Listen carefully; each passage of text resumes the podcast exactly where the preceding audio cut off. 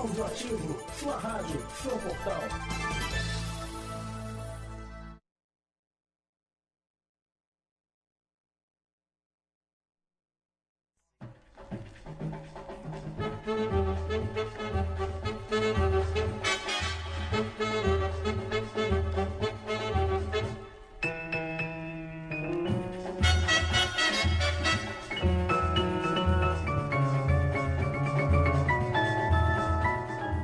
Bom dia, ouvinte da nossa web rádio Audioativo, começando mais um pontapé inicial, programa esportivo da web rádio. Hoje estou aqui na mesa com Bruno César. Bom dia, Bruno. Bom dia, Felipe. Bom dia, ouvinte. Vamos para mais um programa cheio de assuntos. E também com a Rafaela Balheiro. Bom dia, Rafaela. Bom dia, Felipe. Bom dia, Bruno. Bom dia, ouvintes. A Rafaela hoje não veio só pelo blog do Bruce, vai trazer informação também dos jogos, vai discutir com a gente aqui na mesa. Mas vamos começar então com o blog do Bruce. Como é que foi esse balanço aí do final de semana, Rafaela? É, Felipe, foi mais um final de semana com vitórias aí para Atlética de Comunicação e Artes do FRJ. Começando pelo vôlei feminino na TUC. As meninas classificaram para a próxima fase, passaram da fase de grupo sem perder nenhum set. E a vitória dessa vez foi contra a Uniria Atlética Unificada por 2 sets a 0. O primeiro set foi 25 a 19 para a equipe do Bruce e o segundo 25 a 23, conquistando essa vitória importantíssima para a próxima fase. E um panorama geral da equipe é que as meninas conseguiram manter o volume de jogo ainda sem a Tatá, que é a principal levantadora da equipe, que foi sofreu uma lesão né, no Jux e ainda está em recuperação. E o panorama da Karina, que é, é a titular da equipe também, foi que o primeiro tempo, no primeiro set, elas começaram um pouco sem cabeça, desorganizadas, mas conseguiram virar o jogo e trouxeram essa vitória para casa.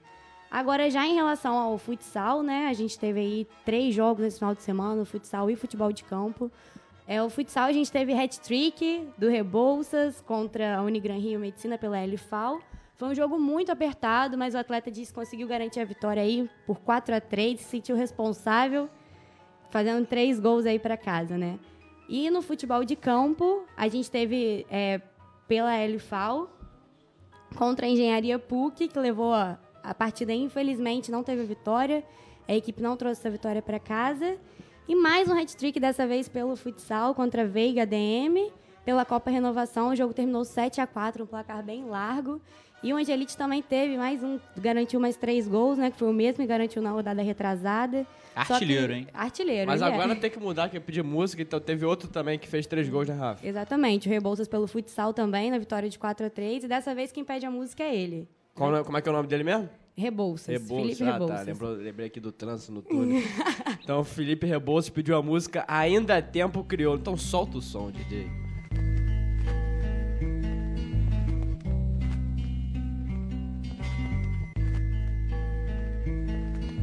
Você quer saber? Então vou te falar porque as pessoas sadias adoecem, bem alimentadas ou não, porque perecem. Tudo está guardado na mente.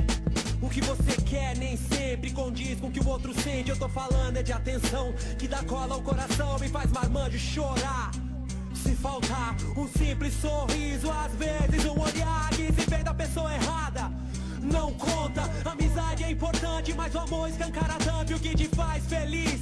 Também provoca dor, a cadência do surdo no couro que se forjou. E aliás, cá pra nós, até o mais desandado. Dá um tempo na função quando percebe que é amado. E as pessoas se olham e não se falam, se esbarram na rua e se maltratam.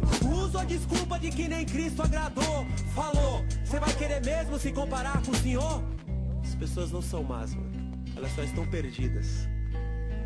Ainda há tempo.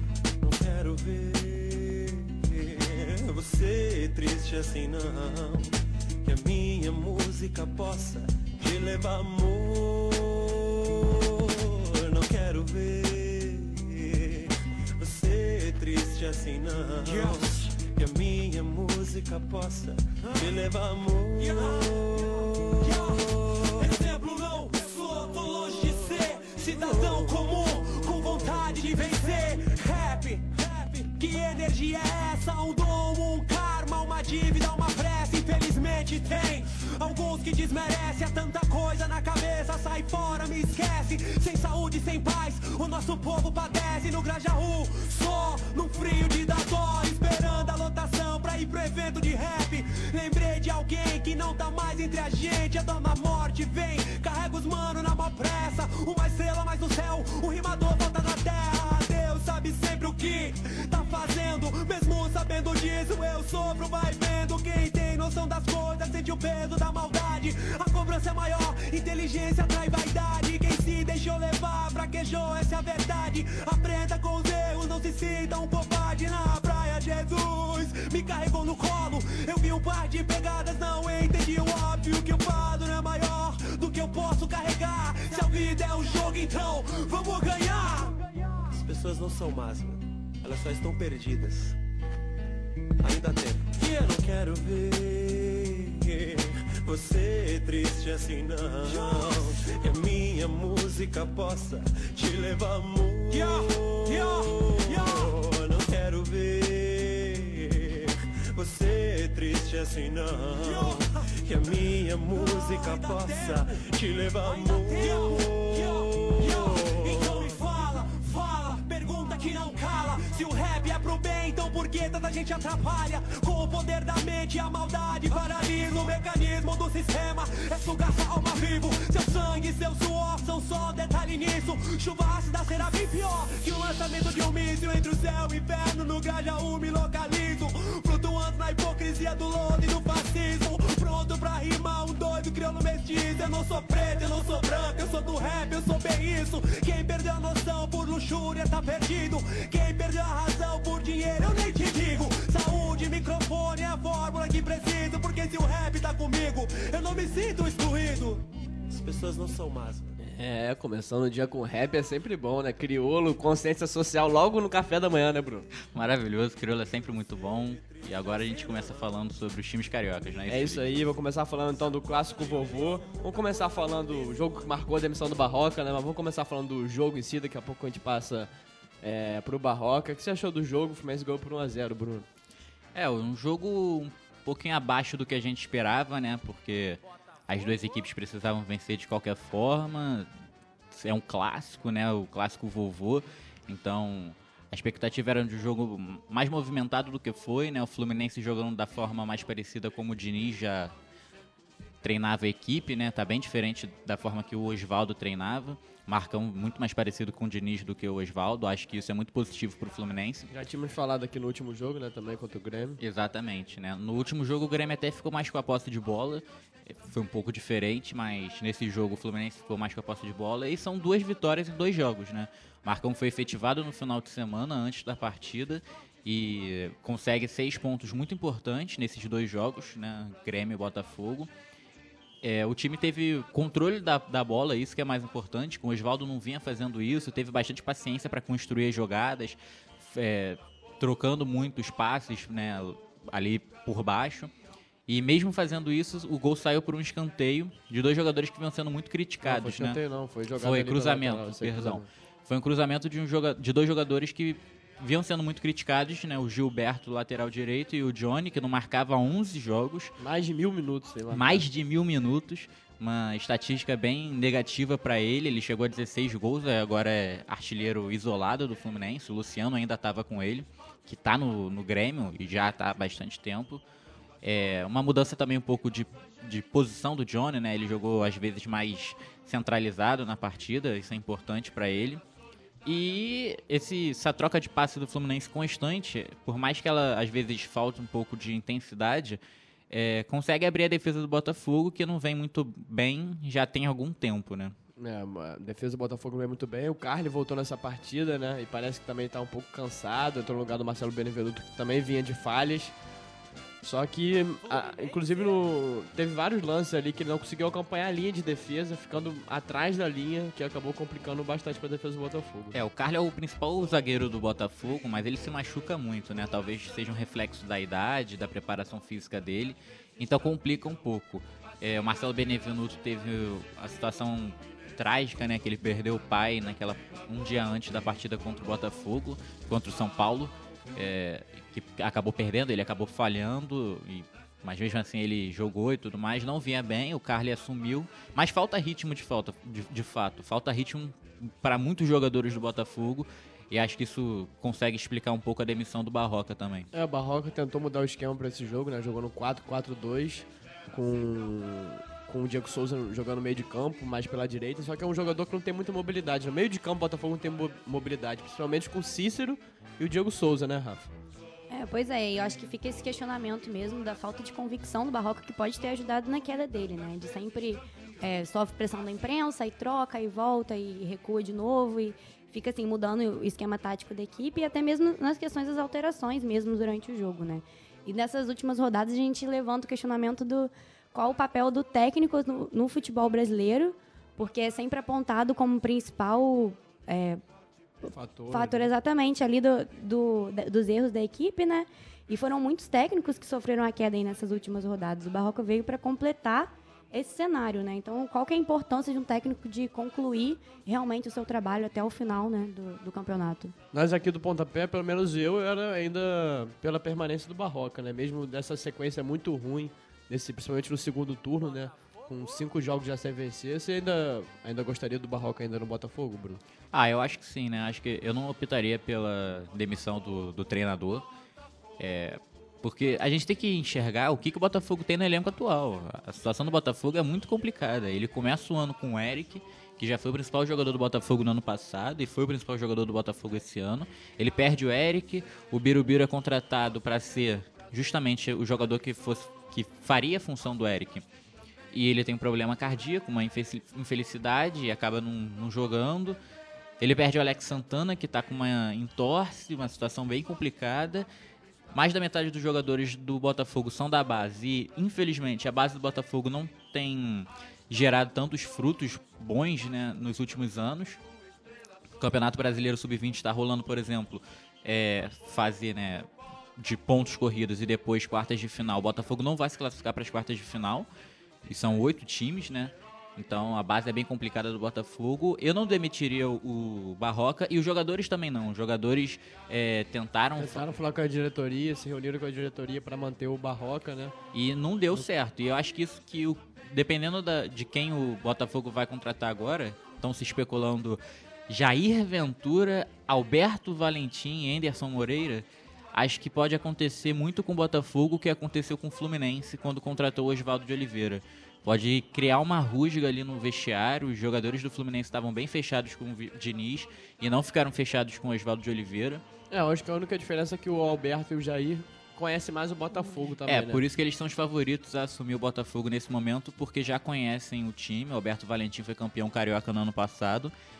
Mas eu fico me perguntando o que, que a diretoria do Botafogo quer nesse momento. Resultado. Resultado, tá, mas o, o vice-presidente de futebol deu entrevista falando que o técnico novo tem que entender a forma como joga, como, como o Botafogo joga e os jogadores que o Botafogo tem nesse momento. É, essa entrevista achei muito contraditória do, do vice do, do Botafogo. Ele fala, falou um monte de aspectos, é, inclusive salário atrasado, mas no final falava futebol é resultado. E aí por isso Barroca sai, que a gente precisa de um reanimar a equipe para vencer. A gente, o Botafogo, como eu acho que qualquer equipe, como por exemplo o Ceará que de- de- demitiu o Enderson e agora também não ganhou, já fica nove jogos sem ganhar, quer resultado, né? E quer sair daquela situação, daquela zona de confusão ali. Mas ele, ele quer resultado, é claro, todo time quer resultado, mas que forma o Botafogo quer jogar? É isso que me, me eu fico questionando, porque o Barroca tinha um futebol que não tinha muita dinâmica, não tinha muita intensidade, tudo bem, a gente entende, é um, um time complicado, mas ele tentava jogar com a posse de bola, sabe? Muitos Ele- torcedores do Botafogo querem. O Jair, por exemplo, porque querem jogar na retranca. Com E aí- um e aí entra o empatezinho. questionamento de quando o Jair saiu, né? Que foi. Ele não saiu completamente 100% com a torcida, Não, não assim, não, saiu. foi. Apesar da campanha na Libertadores, apesar de ter conseguido né, esse feito. Eu lembro até da entrevista dele falar que era flamenguista, enfim, várias coisas que, que geraram uma repercussão. Escolheu ir pro Santos. né? É, e Muitos exatamente. torcedores e hoje acharam o torcedor que- pede o Jair em vez do Cuca. Que É, muitos torcedores não ach-. É, o- acharam que o Jair meio que abandonou o Botafogo para ir pro Santos, uma equipe Exatamente. que naquela situação e até hoje vive uma situação um pouco mais tranquila do que o Botafogo. O Jair com certeza seria a primeira opção da diretoria. Só que ele tá com viagem marcada pra Europa pra fazer estágio lá nos times europeus, no Manchester City.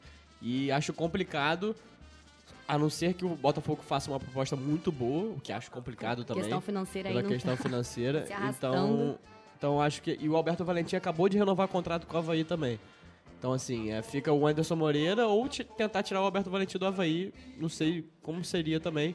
Ou também ter a opção do técnico interino, né? Que foi o que o Fluminense acabou fazendo também, efetivando o, Marcon, o Marcão. A diretoria falou que se Botafogo jogar muito bem, ou golear o Goiás, por exemplo, é, é capaz que efetive o, o técnico interino. Ou seja, tá colocando na situação mais extrema possível pro, pro Bruno Lazzaroni, né? Que agora que tá assumindo o Botafogo, o técnico interino, é, ser efetivado. Golear o Goiás. O Goiás, é, no retorno, é o líder do retorno. São quatro jogos, quatro vitórias. Ganhou do Ceará fora de casa. É um jogo importante. Eu até vi o segundo tempo. Foi aquele jogo de retranca contra ataque mesmo. Defesa contra, contra ataque. Porque Goiás se defendeu o tempo todo, o Ceará faz, tentando de todas as formas, chegou a ter um pênalti que o Thiago Galhardo colocou no travessão. Então, é uma situação complicada. Eu não teria, como eu já falei, não teria demitido o Barroca. E vendo esses nomes sendo especulados e quem está no mercado e vendo a situação financeira do Botafogo, eu apostaria no Bruno Lazzaroni. Ele é filho do Sebastião Lazzaroni, o técnico da Copa da Seleção Brasileira na Copa de 90, porque é uma incógnita. Porque eu não consigo enxergar que o Jair Ventura e o Alberto Valentim e o Ederson Moreira vão conseguir dar um jeito no Botafogo nesse final do ano. E eu, nem, eu vou ser bem sincero que eu nem quero ver esses técnicos como técnicos atuais do Botafogo, O porque... Anderson Moreira tem um pouco mais de estilo parecido com o Barroca, né? Pelo menos no Ceará ele jogou assim. Um É, pouco mas- mais, tentando ficar mais com a posse de bola.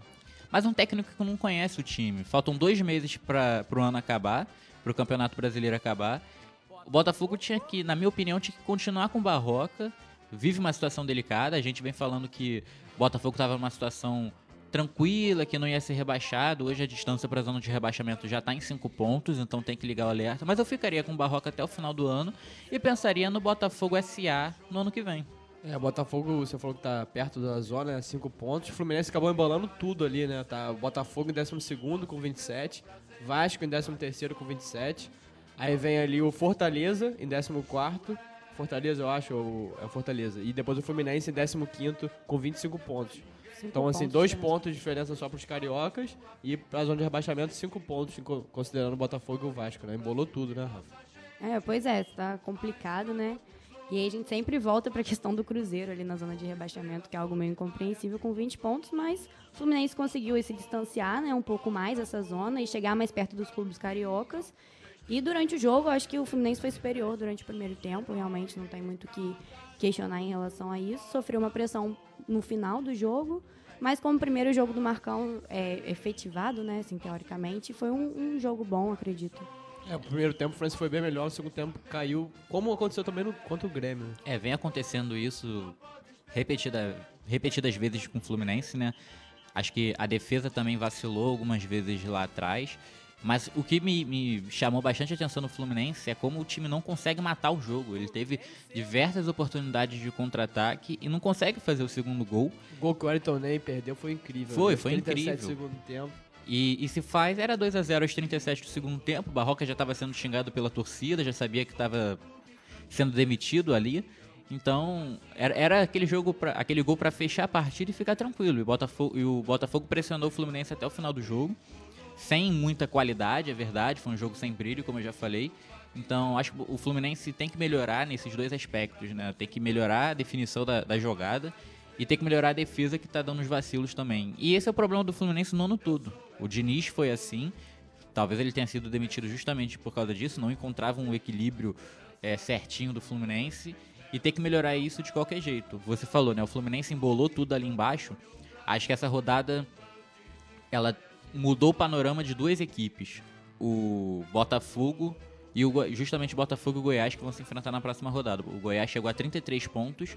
Acho que já se salva, né? Porque a distância lá pra baixo tá muito grande. Com quatro vitórias já tá matica- matematicamente Exatamente. salvo. O Goiás que começou muito bem o campeonato antes da parada da Copa. Quando voltou, tomou de 6 a 1 do Flamengo, do Santos.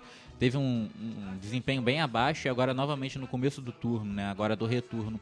Melhorou, são quatro jogos, quatro vitórias. Acho que já se salvou praticamente, consegue chegar aos 45 pontos aí até o final do campeonato com tranquilidade. E o Botafogo entra agora na zona do, do bolo ali, né? confusão, né? Da O zona da confusão. Próximo jogo do Fluminense bem decisivo, um confronto direto contra o Cruzeiro. Dois jogos muito bons, né? Botafogo e Goiás, Fluminense e Cruzeiro. E o Exatamente. Cru- Fluminense e Cruzeiro no Mineirão amanhã. E Botafogo e Goiás é quinta-feira no Engenhão. Botafogo manda o jogo. O Cruzeiro vive uma situação delicada, né? Conseguiu empatar contra o Internacional no Mineirão, num pênalti discutido pelo VAR ali. Também vive uma situação muito complicada. Eu fico bobo com, com esse Cruzeiro, porque eu não consigo entender como é que o time joga tão mal. É o time que bicampeão da Copa do Brasil e o mesmo elenco joga tão mal. O Fred voltou, agora a- o, o time tá respaldando o trabalho do Abel Braga. É só pra corrigir aqui, os dois times jogam quarta-feira, o Botafogo joga no Engenhão contra o Goiás às 19h15 e o Fluminense joga também quarta às 21h30. Bota- O jogo do Botafogo então é antes do Fluminense. E esse Cruzeiro aí que a gente achou que fosse brigar por um título, na verdade tá brigando por não cair, né? Então a gente vai ter que aguardar aí os próximos jogos, principalmente esse confronto agora contra o Fluminense, pra ver o que, que vai ficar né, na história do Cruzeiro, que até então vinha sendo muito exaltado pela torcida com essa, com essa equipe que continua sendo a mesma. É, o Fluminense tem desfalques importantes pra essa partida, né? São três desfalques: o Alan, o Caio Henrique, que tão, vão servir a seleção olímpica, e o Digão, o zagueiro que é- pertence ao Cruzeiro, tá emprestado ao Fluminense. E ainda tem um quarto desfalque que é o Marcos Paulo, né? Ele tá na sub-19 do- da, da seleção portuguesa. Ele é reserva, né? Mas é um desfalque. E aí tem algumas questões interessantes para esse time do Fluminense, né? O Orins vai entrar no lugar do Caio Henrique, ali na lateral esquerda.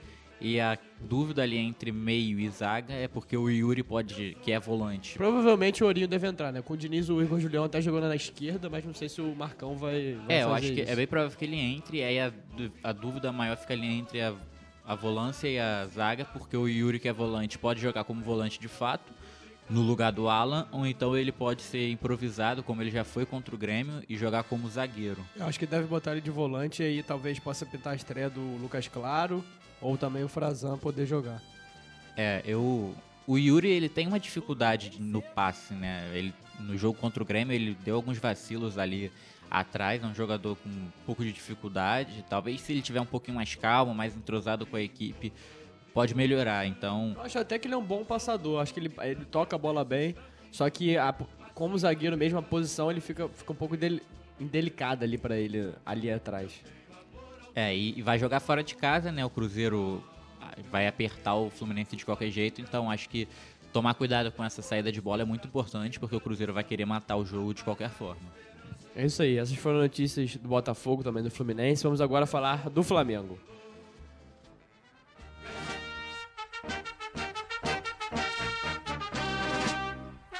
Flamengo.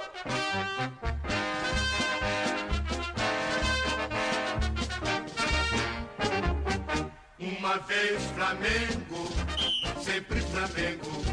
Flamengo sempre eu hei de ser. É, mais líder do que nunca. Flamengo abriu 5 pontos de vantagem. Ganhou por 1 a 0 fora de casa. Gol do Bruno Henrique. Sem polêmicas por enquanto. Se quiser, depois vocês falam do VAR. Mas Grande o- VAR. Depois o Bruno Henrique fez o gol ali no limite ali da, da linha de impedimento. Mas o Flamengo ganhou. Jogou bem mais uma vez. O que você achou do jogo, Rafa? Pois é, com desfalques, né? Três importantes desfalques, dois por lesão, o Felipe Luiz, a Arrascaeta e o Gabigol por conta da suspensão. E ainda assim o time conseguiu a vitória. Não foi do jeito que se esperava, 1 a 0 acho que ninguém estava apostando no jogo só com um gol, né, contra a Chape. Mas o Flamengo trouxe essa vitória e foi muito importante para abrir a distância na liderança por conta do empate do Palmeiras, né? Agora são cinco pontos de vantagem. E esperar para os próximos jogos se continua com, com desfalque aí, principalmente do, do Gabriel, agora o Rodrigo Caio, por conta da seleção, o Rascaeta ainda em recuperação, né? Felipe Luiz também. Felipe Luiz, exatamente, mas esperando, né? A, fisioterapia do Flamengo informa que espera que Felipe Luiz ainda volte para o confronto contra o Grêmio. O Rascaeta já é uma questão mais a, a se esperar, né? Vai ter que acelerar um pouco esse processo do pra- se quiser jogar contra o Grêmio, né?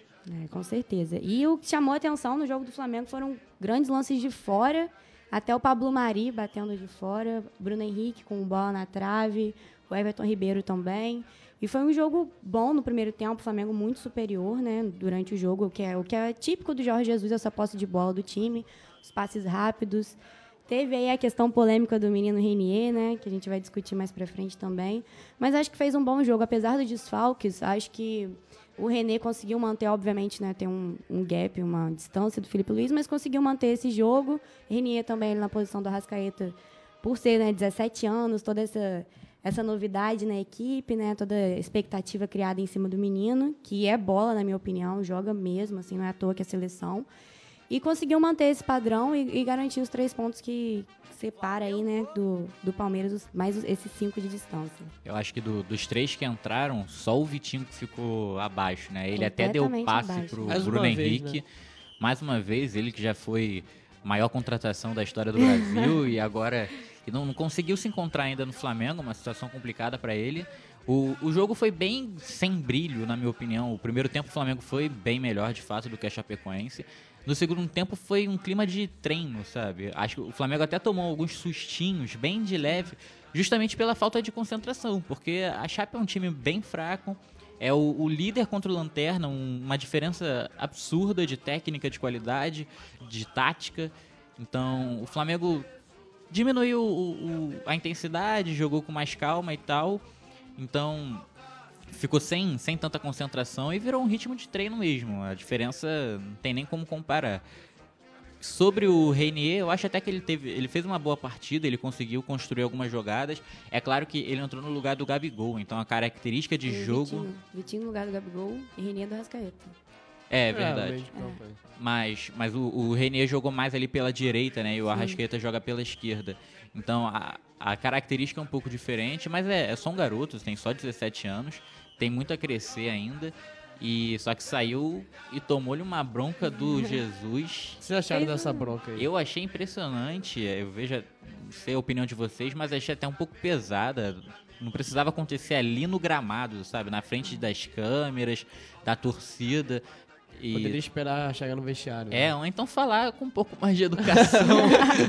Mas é, é o jeito do É o Jesus, jeito né? O. Jesus não comemora é muito nem intenso. gol, né? Ele é sempre muito na dele, muito centrado, assim, explosivo, né? Mas naquela questão ali de não transparecer emoções boas. As emoções que ele transparece são sempre, parece muito irritado o tempo todo. Mas eu acho que ele cumpriu o papel de técnico, até mesmo para colocar o Renier no devido lugar dele. Porque às vezes sobe a cabeça um moleque de 17 anos entrar como titular, né? Foi seu segundo jogo como titular Do líder do campeonato. do líder do campeonato, sendo seleção, é, já fez o gol como titular, então pode ser uma coisa que tem uma expectativa que impressione.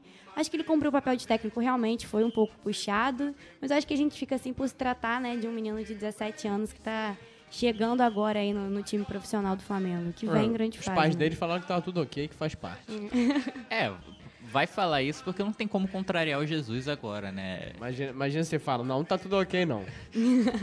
Aí o Jesus não coloca mais ele em campo. E Pois ele é. falou isso. Na saída do- dos jogadores, ele chama o Renier e fala: se você continuar fazendo isso, é, você não joga nunca mais comigo. O isso não dá muito pra entender o que, que é, mas na entrevista ele fala que o Renier tenta dar uns toques artísticos onde não Só deve os toques de dar. calcanhar ali, deu dois É, toques ele de deu calcanhar, dois, três toques de jogado com o calcanhar. Everton Ribeiro ali também, pela lateral, de- É, e, brilhando. Foi, foi um, um toque bem feio, né? Não, acabou não resultando em nada. Mas é, é um menino, dá pra entender por que, que ele faz isso, né? É o- a ginga brasileira, os jogadores do Brasil são assim. Acho que é que bom que é o toque artístico do Renê, mas esse é um toque artístico, por exemplo, do Pimpão. Ia cair um pouco o nível técnico aí do não né? dava, aí ficava um pouco complicado. Mas en- enxergo que o esporro é bem-vindo, mas não da, dessa, daquela forma que ele, Exposto que do ele jeito deu. que foi, né? Foi, foi um pouco exposto. é, e na entrevista ele, ele continuou na mesma. Com a mesma postura, né? Ele falou que os toques artísticos não eram necessários e que fez aquilo pra mostrar pro Renier que quem manda no time é ele. Ganhando tudo, é- tudo são flores, né? Essa é Agora, uma questão importante. Perde dois, três jogos, o que eu acho muito complicado também o Flamengo perder dois, três jogos agora, porque tá jogando demais, tá jogando muita bola. Só que se perde dois, três jogos seguidos, por exemplo, e ainda tem essa bronca, assim, exposta desse jeito, parece que fica, talvez ficaria complicado ali, Apareceu né? uma crise na Gávea, né? Uma questão... Eu também não vou falar de Cris Nagave, líder do campeonato, semifinal da Libertadores, podendo ir pra final. Mas futebol é resultado, né? Então. É, e, e tem a questão também que ele não fez só com o Renier, que tem 17 anos. Ele fez contra o Raf, com o Rafinha também, aqui no Maracanã contra o São Paulo. Foi talvez até um pouco mais feio. Ele fez discutiu bem feio com o Rafinha. Então ele pega um menino de 17 anos e um marmanjo que tem mais de 10 anos de experiência europeia, né? É, é o- a característica do Jesus ser muito intenso. É, o futebol- elenco. foi- eu falei aqui só pra não corrigir, que eu não- também não quero sujar aqui minha fala, falei futebol é resultado, não pra mim, pelo, pro senso comum do, do futebol, futebol principalmente brasileiro. É, concordo com você, mas o, o elenco do Flamengo é- tem muitos jogadores bons e o Jesus tem que administrar esses egos. Talvez ele administre sendo o principal líder do time, né? Colocando todos abaixo dele. Com a bola entrando, tá tudo tranquilo, tá tudo mil maravilhas, a torcida tá feliz, o Maracanã tá lotado. Mas se a bola não entrar, que eu acho muito difícil, porque Gabigol e Bruno Henrique são incríveis jogadores, é, a situação pode complicar. Mas isso, numa situação hipotética, é muito difícil de Muito acontecer. difícil. É, e o Flamengo enfrenta o Atlético, né? Falar do jogo do Palmeiras. Palmeiras escorregou no, no- em casa, né? Empatou por 1 a 1 Você viu o jogo, Bruno? O que você achou? Vi, vi o jogo, né? O Palmeiras não jogou muito bem no primeiro tempo. O Atlético Mineiro foi bem superior que o Palmeiras no primeiro tempo. O Palmeiras quase não construiu. O Atlético faz um gol logo no primeiro tempo e abre a partida. No segundo tempo, o Palmeiras vai mais pra cima, né? Mas muito mais na, na raça e na imposição do que na, na tática mesmo. É, tem jogadores muito técnicos. O Dudu faz um belo gol, ali chutando no diagonal da esquerda pra direita. Uma boa tabela ali com o Scarpa. Exatamente. E Eu acho curioso, vocês vão falar mais do jogo, mas curioso o protesto da torcida depois, né? É, do- depois do empate em 1 a 1 em casa, segundo colocado, e a gente fala, ah, o Palmeiras tá fazendo um campeonato ruim, não tá, né? Inclusive tá, tá fazendo um campeonato melhor do que do ano passado que ele foi campeão. Nessa exata rodada do ano passado, o Palmeiras tinha 4 pontos a menos do que tem hoje. Só que o campeonato do Flamengo é tão acima da média, é o melhor campeonato na era dos pontos corridos. do Desde Flamengo. 2003, né? É, Aham, desde é. que começou os pontos 50 corridos. 52 pontos nessa 23ª rodada, o recorde era de 50 pontos. Ano passado o Palmeiras podia perder pro Sport em casa e ser campeão. Como fez? Perdeu pro Sport em casa e foi campeão. Perdeu por alguns jogos pouco. Esse ano não. O Flamengo não dá essa chance. Não me entendam mal, mas o Flamengo tá muito parecido com o Manchester City do ano passado. O City foi campeão inglês com a melhor campanha do campeonato inglês. O Liverpool foi vice e o Liverpool teve a melhor campanha também do campeonato inglês. Nenhum time foi vice com a pontuação do Liverpool e é o que pode acontecer esse ano com o Flamengo. O Palmeiras está muito bem no campeonato, mas o Flamengo está tão acima que o sarrafo tá lá em cima, então tem que jogar melhor. A questão toda, acho que do protesto do Palmeiras não é sobre o campeonato em si, mas é porque é bem decepcionante o Palmeiras empatar com o Atlético Mineiro em casa, né? O Atlético Mineiro vinha de uma derrota pro Vasco, e olha onde está o Palmeiras e onde está o Vasco, uma diferença bem grande, e olha os dois elencos. Perdeu pro Vasco no Horto, de virada, com gol aos 50 minutos do segundo tempo. Então a expectativa do torcedor palmeirense era de no mínimo um 2 a 0 três pontos pra pra casa e pronto. Mas querendo ou não, é um time grande, né? O Atlético. E que mudou o esquema também, né? Jogou, jogou um esquema totalmente diferente. Veio com três zagueiros o Atlético. Totalmente diferente o esquema, só com o centroavante lá na frente, o, o, O de, gringo. o de Santo, Isso aí. que é bem limitado também, eu diga Também acho de muito passagem. ruim o jogador. não consegue dar dois passes na, na bola. E no final do jogo o Palmeiras pressionou muito o Galo. O Cleiton fez ótimas defesas, é, verdadeiros milagres ali embaixo das traves. O Palmeiras sai bem decepcionado e o Flamengo sai como o grande vencedor da rodada, né? São cinco pontos. É, dizem as más línguas que o Flamengo só perde, só perde o campeonato para ele próprio, né? Se, Com certeza. Atropelando, é, tropeça ainda. É o que normalmente acontece com o Flamengo, né? Mas vamos esperar aí os próximos jogos pra ver. Importância do, só pra ressaltar a importância do Bruno Henrique, que foi o autor do gol nessa partida, né? Porque apesar de estar sem o seu trio de ataque, jogando ali com o Renier, Renier e com o Vitinho, né? Sem o, o Gabigol. Ô, Rafa, quer dar sua opinião? Você falou do Bruno Henrique sobre o gol do Flamengo do VAR? Fica à que- vontade. É, meu- é um pouco complicado, né, essa questão do VAR, é o que a gente sempre traz aqui, apontando aí que, no meu ver, né, tem toda a questão que a gente estava conversando nos bastidores, é, que foi discutido já de estar de tá ou não no impedimento, mas ao meu ver ele estava ali um pouco mais para frente, até mesmo do que o Gabigol no gol contra o Grêmio, né? Mas fica aí o questionamento, o VAR validou o gol, então foi gol, é isso, não tem muito que a gente questionar aqui, porque é tecnologia, né? E é o que se diz, que não, não tem como discutir, não tem como argumentar contra a tecnologia. É, eu acho que o VAR, ele tem umas situações muito delicadas, né? Porque você pegando a imagem que o VAR disponibilizou para a emissora que transmite o jogo e dando um zoom, é bem nítido que o rosto e o ombro do, do Bruno Henrique estão na frente, né? Então você diria tranquilamente, ah, tá impedido e o VAR errou. No Vasco Corinthians, por exemplo, o Erley parece não tá, parece que a linha é no, no braço do Erley. Então, são duas situações complicadas. Acho que nesse momento a gente tem que confiar um pouco mais no VAR, se é que é possível, né? Porque a gente meio que tá brigando contra duas imagens de dois resultados que na, a maioria das pessoas falariam exatamente o oposto. Mas, como é tecnologia, eu acho que, que é preciso confiar um pouco mais nisso. E a CBF precisa também se pronunciar oficialmente, né? Ser um pouco mais transparente. Talvez o, o- a- aumentar o número de câmeras no estádio pode ser interessante. A gente vê em alguns campeonatos lá gringos, né? E na NBA eh, e em alguns outros esportes também que para pro VAR aparecer, utilizam uma imagem 360, pegando todos os ângulos. Poderia ser feito isso para tentar chegar a uma definição melhor. É muito complicado. Vou ser sincero que eu não consigo defender totalmente o VAR, nem criticá-lo de maneira incisiva. É questão muito de confiança no sistema. O Leonardo Gaciba foi no Seleção Sport TV, lá do Grupo Globo, e falou também do, da questão da, da Inglaterra.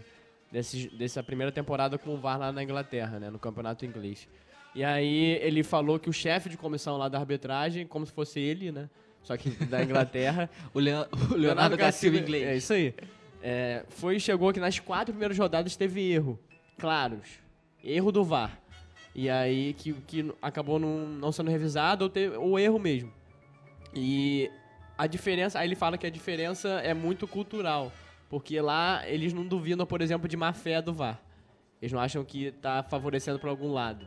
Diferentemente de muito torcedor e dirigente aqui do, do Brasil, né? Na Inglaterra não tem isso. Ah, tá favorecendo pro Manchester City, tá favorecendo pro Liverpool, pro Manchester United. Aqui é totalmente o contrário, né? A gente viu as polêmicas entrevistas do presidente Palmeiras, também do Inter, Cruzeiro. Então é complicada essa situação. né? É, eu acho que existe, né? A cultura brasileira duvidar do sistema. A gente duvida muito dos políticos e duvida dos árbitros, né? Vamos dizer que os árbitros são os políticos do futebol é, dentro de campo.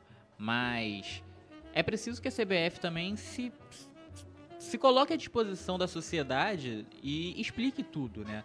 Ela demorou 20 rodadas para disponibilizar a imagem oficial do VAR ali na hora da transmissão. A Inglaterra, por exemplo, foi criticada pelo Gaciba, mas eles mostram a imagem no telão do jogo, que eu acho que naquele momento, né, durante os 90 minutos, os mais interessados no jogo, tirando os jogador, os jogadores em si, são os torcedores que estão no estádio, porque vamos colocar uma situação nada hipotética. O Palmeiras é, empata com o Atlético Mineiro, torcida revoltada, fez protesto no final. O Palmeiras faz um gol que é invalidado, como foi contra o Internacional, e a torcida se inflama e não a, a CBF não mostra no telão pra torcida. Imagina se rola uma tragédia dentro do estádio. Então é preciso mostrar também, é preciso ter um pouco mais de transparência e não só jogar pra torcida falando que ah, aqui a gente tem a cultura de criticar a arbitragem. Talvez a gente tenha a cultura de criticar a arbitragem porque a arbitragem no Brasil é muito fraca. São diversos os campeonatos que a gente enxerga que poderia ter um resultado diferente porque foi manchado por causa da arbitragem. E isso de todos os times, do Vasco, Flamengo, Fluminense, Botafogo, Corinthians, São Paulo, Santos, Palmeiras e por aí vai. Então, jogar só pra torcida acho bem até desrespeitoso do Gaciba. É, o Flamengo pega o Atlético Mineiro, né? Esse sim na quinta-feira. E, e o Atlético deve jogar no mesmo esquema, 5-4-1, só que a diferença agora é que tem quatro desfalques do Atlético, né? O meio Otero foi chamado para defender a seleção venezuelana. O lateral direito Guga e o goleiro Cleiton foram ca- convocados para a seleção olímpica. E também o Hever talvez não jogue também. Mas deve repetir o esquema. Você acha que é uma boa, boa forma para o Atlético jogar nessa retranca, o Rafa? Eu acho que, acho que vai ser uma boa, sim, e até mesmo por conta dos desfalques que o Flamengo vem, continua tendo, né? Vão ser quatro desfalques novamente, só que dessa vez Rodrigo Caio e Gabigol por conta da seleção, né? Felipe Luiz e Arrascaeta continuam contundido, contundidos, então vamos ver o que, que o Jorge Jesus vai trazer para esse jogo, que também é muito importante para o Flamengo no campeonato. né? É mais um jogo pra garantir os três pontos, né? Maracanã lotado. E o Palmeiras pega o Santos na Vila Belmiro, né? Que é um jogo complicadíssimo, é clássico, fora de casa. Talvez possa aumentar ainda que- mais a vantagem do, do Flamengo pro, pro vice-líder, que é o Palmeiras. É, exatamente, né? O Flamengo ele teve uma mistura de sorte, talvez competência, que ele não teve nenhum jogador pendurado suspenso para essa partida agora contra o Atlético Mineiro, né? O Bruno Henrique, por exemplo, estava pendurado, se eu não me engano, o Everton Tem, Ribeiro. meio- tem meio time aí Tem seis pendurado. jogadores pendurados, então se um deles, vamos colocar o Bruno Henrique, é, fica pendurado, fica muito difícil jogar Muito com complicado. tantos desfalques, né? Seriam cinco, praticamente metade do time, mas não, não foi pendurado, agora tem quatro jogadores que já, já eram esperados. O Reinier joga, né? Ele, ele se apresentou essa semana à seleção, sub-17. Uma coisa também que eu não consigo entender, já que a gente estava criticando aqui a CBF em relação à arbitragem, vou criticar a CBF em relação à organização. O Renier e o Thales foram liberados por dois jogos, vão, vão atuar.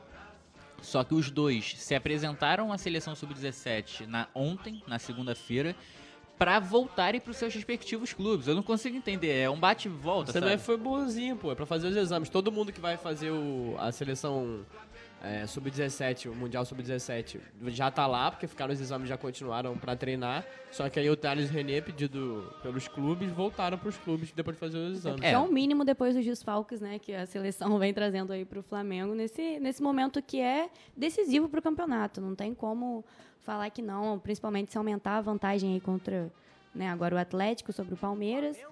Então acho que o mínimo que a CBF podia fazer é realmente liberar o menino, né, de 17 anos aí pra tentar fazer alguma coisa nessa partida. Eu acho que além da, dos desfalques, já que o Flamengo tem devido à seleção principal, acho que a CBF tem que entender que o Renier e o Thales não são mais jogadores de sub-17. Eu já falei isso na sexta-feira e torno a repetir. São jogadores profissionais que querem estar no. acima do nível, né? É, que querem estar no, no time profissional. É, o Renier ia ajudar o Flamengo a conquistar o título do Campeonato Brasileiro. E o Thales ajudar o Vasco a se safar do, do rebaixamento, conseguir uma vaga ali para a Sul-Americana. Então, planejamento bem ruim da CBF, visão do prejudicar os times brasileiros. É prejudicar o próprio campeonato também, que ela articula. né? Também tira a credibilidade, tira, tira ah, o brilho. Pô, a torcida brasileira apoia muito as bases eh, brasileiras, gosta de ver os garotos de 16, 17 anos jogando aqui, a- a- especialmente a do Flamengo do Fluminense, e do Vasco que vem eh, trazendo esses A jogadores. base vem né? forte. A base vem forte nos dois times, eles até se enfrentaram pela Taça Rio esse final de semana, o Vasco foi campeão, enfim. Então, é, é tirar a credibilidade do, do Campeonato Brasileiro e o brilho de ver esses meninos que jogam tão bem. É isso aí, essas foram notícias do Flamengo. Vamos agora falar sobre o Vasco.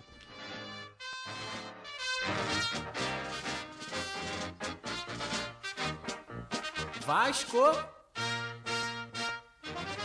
Vamos todos cantar de coração. A cruz de Malta é o meu pendão. O Vasco perdeu por 1x0 contra o Santos em São Januário, depois de uma vitória fora de casa, uma ótima vitória fora de casa. Perdeu uma grande oportunidade de sair dessa zona da confusão e chegar aos 30 pontos. Ficou ainda ali nessa areia movediça ali, que é o 12º, 13º, ali do meio para baixo da tabela. Mas o Vasco foi melhor que o Santos no, no jogo, Bruno. O que você achou? É, o primeiro tempo foi bem equilibrado das duas equipes. Acho até que o, o Santos ele tinha mais a posse de bola e tentava criar mais, mas o Vasco chegou mais perto do gol. O Andrei chega a colocar uma bola no travessão. O Andrei, a gente vem comentando que não tem um bom ano, ele tá começando a jogar melhor. É, o Vasco tem uma dificuldade muito grande nas finalizações, né? O Marrone teve um lance ali quase cara a cara com o goleiro Everson do, do Santos. Ele domina. Na hora de entrar na área para chutar, ele adianta muito a bola, sem necessidade. Esse lance foi curioso mesmo, eu vi esse lance. É, tem o Ribamar também não, não ajuda muito, o Rossi também não. Então, o, o elenco do Vasco não, não chuta muito, muito bem, né? Não finaliza jogadas e o André pode aparecer como sendo esse jogador. E o, o Guarim, quando tiver em forma, né? O Vasco teve um pênalti no primeiro tempo, que o Rossi cobrou, o Danilo Barcelos ia cobrar e o Achou Luxemburgo. pênalti? Achei pênalti, achei pênalti. E o, Nossa, foi esperto, né? Foi malandro. Aquele lançamento de bola do Thales, um baita lançamento de bola do Thales. Pra mim foi mais, mais uma vez o jogador da partida pelo lado do, do Vasco. De trivela lançou o Rossi atrás da, da linha da, da zaga do, do Santos. E aí o, viu, o Rossi viu o Everson saindo do gol, acabou deixando o pé ali, caiu e foi pênalti. Pra mim foi pênalti claro também. É, pra mim não tem nem o que discutir em relação a isso. O Danilo Barcelos ia bater o pênalti e o Luxemburgo mandou o Rossi bater. É, vi muita gente criticando o Luxemburgo por causa disso, Mas se a gente for lembrar o jogo de quarta-feira passada, o Rossi cobrou o pênalti contra o Atlético Mineiro e ele fez o gol. Então não tem como colocar na conta do Luxemburgo. Mas o Danilo não estava, né? Estava, estava, o Danilo Ah, tá, jogou. achei que era o Henrique. Só que o, o Rossi bateu da mesma forma, foi no mesmo canto, na mesma altura. Naquele jogo contra o Atlético Mineiro, o Cleiton caiu pro outro lado e agora o goleiro do Santos caiu no lado certo e defendeu. O segundo tempo, o Santos começava assalador, com cinco minutos faz um gol, um belíssimo gol, pela construção da jogada e tudo mais. Depois perde uma boa chance com o Jorge também, né? Fernando Miguel saiu bem nos pés dele. Exatamente. E a partir disso, teve uma expulsão do Santos também. O Vasco fica com a bola. E é impressionante porque o Vasco fica com a bola e não cria nada. O Luxemburgo é, defendia ele em relação à cobrança de pênalti, mas ele foi muito mal nas substituições. Ele tira o Andrei, que estava construindo bastante, fica só com dois meio-campistas ali, o Richard, que não ajuda na construção da jogada, e o Marco Júnior, que é meio irregular, ele pode entrar bem e entrar mal.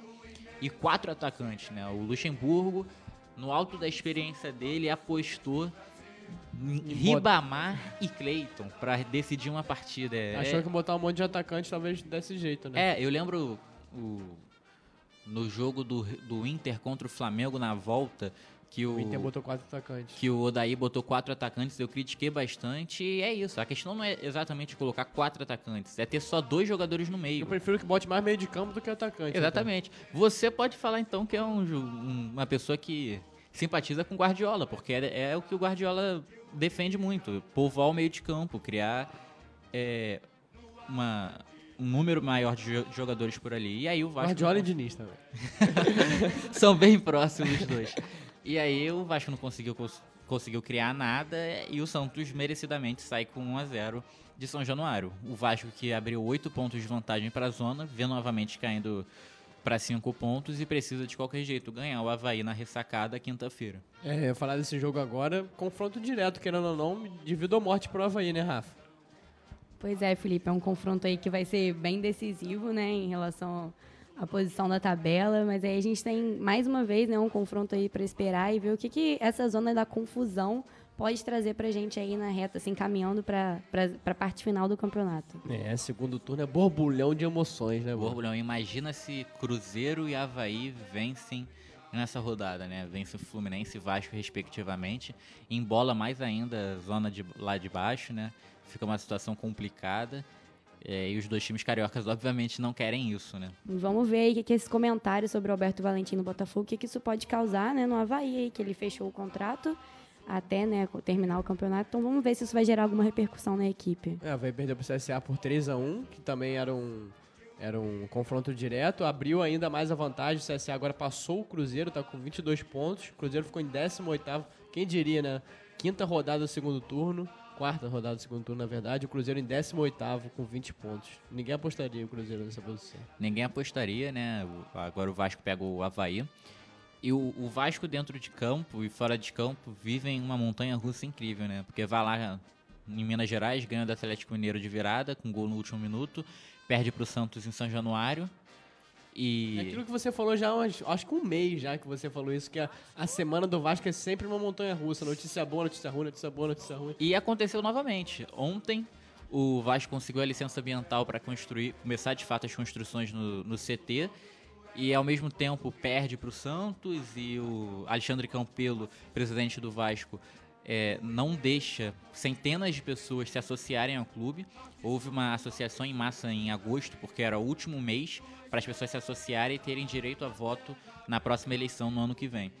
É, muitas pessoas se associaram e o Alexandre Campelo, o presidente tem que é, dar a chancela dele em todas as, as associações. Ele permitiu que mui- muitas pessoas se associassem e algumas outras centenas ele simplesmente informou que não estão associadas, mesmo pagando três meses de de mensalidade que o Vasco vai ter que devolver. O Vasco vive com tantos salários atrasados, vai ter que devolver dinheiro, tá recusando receber dinheiro Muito complicado. inaceitável e, e, e ele, é, para isso, utilizou um artigo do, do Estatuto do Vasco falando que ele não precisa justificar o porquê da pessoa não da associação da pessoa não ter sido aceita. É pra irritar o torcedor. né? É pra irritar, né? A- às vezes parece que a diretoria faz tudo certo, quando chega na hora de fazer o gol, erra. E é o Vasco Tipo também o Vasco dentro de campo. campo. É o Vasco dentro de campo. a Consegue construir Pênalti, jogadas. na hora de bater o pênalti. Na hora de bater o pênalti erra, na hora de colocar a bola lá dentro, de dominar, levar e concluir em gol, o Marrone erra,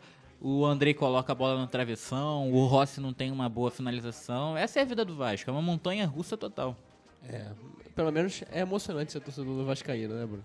É emocionante, mas acho que a torcida do Vasco, do Vasco não quer mais sofrer isso, porque é desde 2008 sofrendo bastante, né? O primeiro rebaixamento foi em 2008, a torcida quer ter um pouquinho mais de, de calma, de paz. Calmaria. É. e- Teste pra cardíaco, torcer pro Vasco. É teste para cardíaco, com certeza. O que eu acho que fica, que sobra de positivo pro Vasco é que ali do 12 para baixo, né, do Botafogo para baixo, que são os times que eu coloco agora nas- no bolo ali para lutar contra o rebaixamento, o Vasco, talvez junto com o Fluminense, tem o melhor futebol em desempenho dentro de campo de fato. Pode não ter o resultado, é, assim como o Fluminense, né? Por isso que o Fluminense está nessa situação. Mas os dois conseguem ter o melhor desempenho ali. E o CSE que está crescendo um pouquinho também, mas a- o potencial de crescimento do CSE é bem mais limitado do que o Vasco e o Fluminense. Sim, até pelo elenco também do CSA, né? Sem dúvida. O Vasco e o Fluminense, por mais que tenham elencos limitadíssimos se comparados aos. principalmente ao, ao G6 ali, mas, mas são bem superiores ao time do CSA. É Isso aí, essas foram as notícias do Vasco. Vamos agora falar um pouco sobre o Carioca Série B1.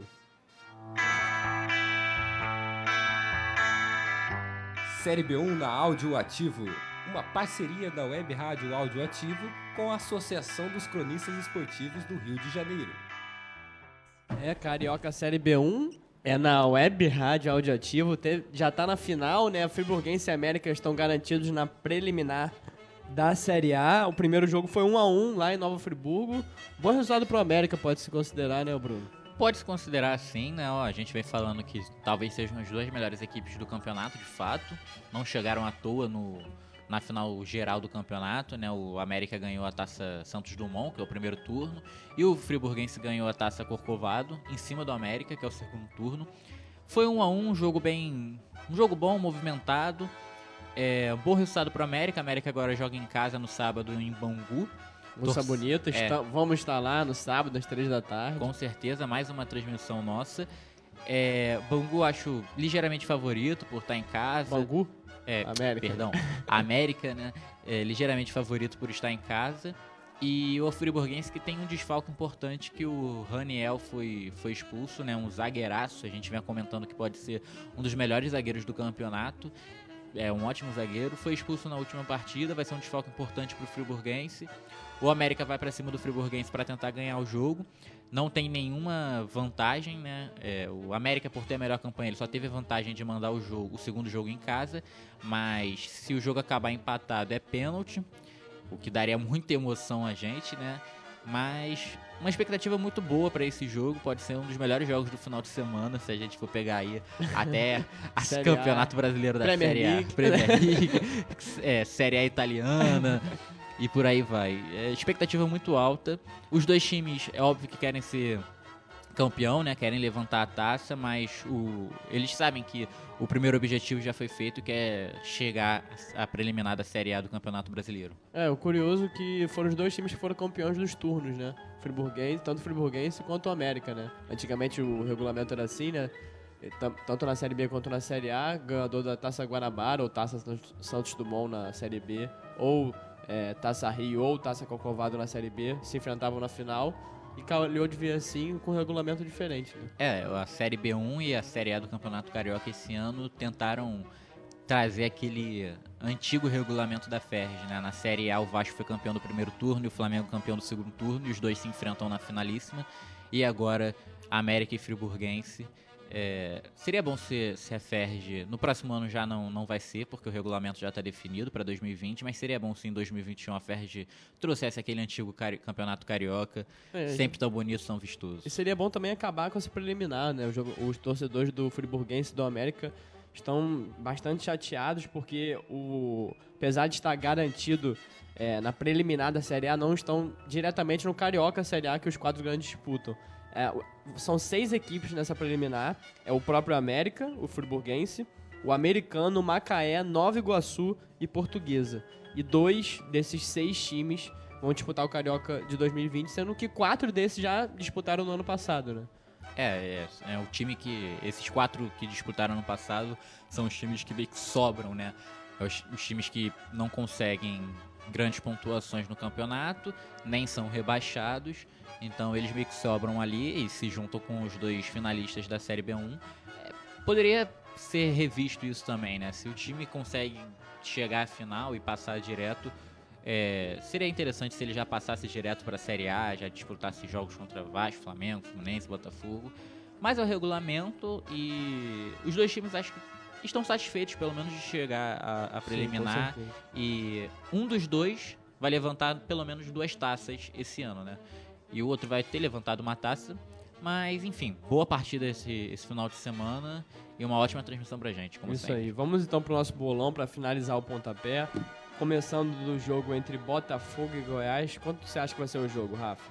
Apesar de ser, né, fora de casa, eu vou apostar no Goiás por 1 a 0 sobre o Botafogo. Tá aí, o Goiás seria a quinta vitória seguida do Goiás. Campanha Uma impressionante boa aí no fase, né? segundo turno. Pra mim vai ser 1x0 Botafogo contra a Arena Rafa. Pra você, Bruno. Pra mim vai ser quinta vitória do Goiás consecutiva e quinta derrota do Botafogo consecutiva. Assim como a Rafa, eu aposto, aposto em 1x0 Goiás.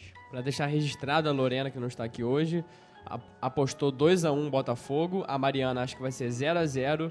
A Maria Clara acha que vai ser 1x0 Botafogo. E o Murilo acha que vai ser 1x0 Goiás. Agora o segundo jogo de quarta-feira, Cruzeiro e Fluminense no Mineirão. Quanto você acha que vai ser o jogo, Rafa? O Cruzeiro tá nessa má fase, né? Eu vou apostar no Fluminense aí pra sair dessa, desse momento de caos. Então acho que vai ser 1 a 0 Fluminense. Bruno? 1x1 e embola, continua tudo embolado lá, lá embaixo. Para mim vai ser também 1 a 1 um jogo difícil de nervos à flor da pele, né? Vai ser um jogo. Abel Braga reencontrando o Fluminense. É isso aí. Fred também, né? Fred, Fred não, também, não é conseguiu verdade. fazer gol no Fluminense ainda. Não teve lei do ex ainda. Parece que quando chega contra o Fluminense ele dá uma. O coração fala mais alto? É, Felipe? talvez, talvez. É, agora a, o Murilo acha que vai ser 0 a 0 Cruzeiro e Fluminense. A Mariana acha que vai ser 1 a 0 Cruzeiro. A Lorena acha que vai ser 1 a 0 pro, pro Cruzeiro e a Maria Clara acha que vai ser 1 a 0 Cruzeiro também. Então só a Rafa que botou a vitória do Fluminense aí nesse jogo, surpreendendo o Cruzeiro. Agora o terceiro jogo na quinta-feira, Havaí e Vasco lá na casa do Havaí. Quando você acha que vai ser o jogo, Rafa? Eu aposto no empate, aposto no 1 a 1 pra continuar nessa zona de confusão aí. Bruno? Rafaela quer ver o circo pegar fogo lá embaixo. Eu aposto 2x0 Vasco da Gama. 2x0 Vasco, uma baita diferença Confiante, aí. né? hein? É. Pra mim vai ser 1x1 também, Havaí e Vasco. É, pra Mariana, ela acha que vai ser 1x0 Vasco. Pra Lorena, 1x0 também Vasco. Murilo acha 2x1 Vasco. E a Maria Clara, 1x0 Havaí, a única que deu vitória pro Havaí. Agora o último jogo, Flamengo e Atlético Mineiro. É, Rafa, quanto você acha que vai ser o jogo? Jogo em casa, né? O Flamengo aí nessa, nessa última vitória. Eu aposto 2 a 0 Flamengo em casa. Bruno? Vou com a Rafa, 2x0 Flamengo em casa e continua bastante na frente de todo mundo. Pra mim vai ser 2x1 Mengão, ampliando essa vantagem, porque acredito que o Palmeiras também não vai ganhar o jogo lá na Vila Belmiro contra o Santos. Agora a Mariana acha que vai ser 2x0 Flamengo, a Lorena acha que vai ser 1x1 Flamengo e Atlético Mineiro e o Murilo também acha que vai ser 1x1. E a Maria Clara acha que vai ser 2x0 Galo, 2x0 pro Flamengo em cima do Galo, é uma trinca de 2x0 aí nesse jogo do Flamengo. Então esse foi o nosso bolão, só para dar a classificação parcial então do nosso bolão, a Maria Clara continua líder junto comigo, Felipe, para quem não sabe o nome, né? Deixar claro. Sempre bom. Sempre bom. Felipe Gonzalez, eu com 23 pontos, sendo 5 placares certos e 8 que a gente fala que é meio certo, né? Porque placar certo é que a gente acerta o, o placar. Que é 1x0, 1x1. É, Bem é? didático. É verdade. E a Maria Clara também com 23 pontos, também com 5 placares certos. Aí a Lorena, rapaz, tava na lanterninha, engatou uma sequência de, de resultados certos. A aí, Lorena é o Goiás do bolão, hein?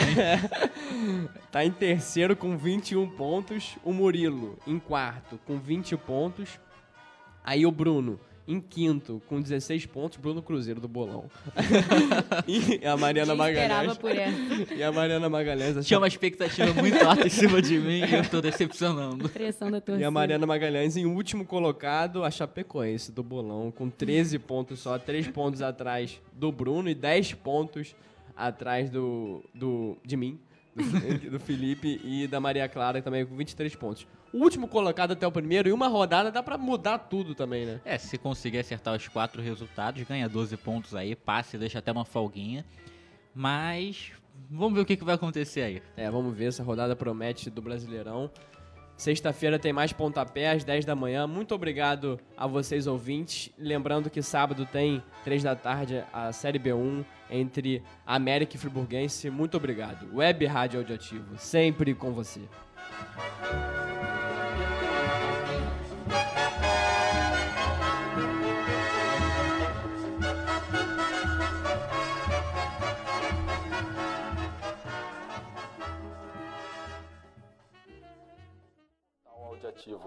Onde as ideias se propagam.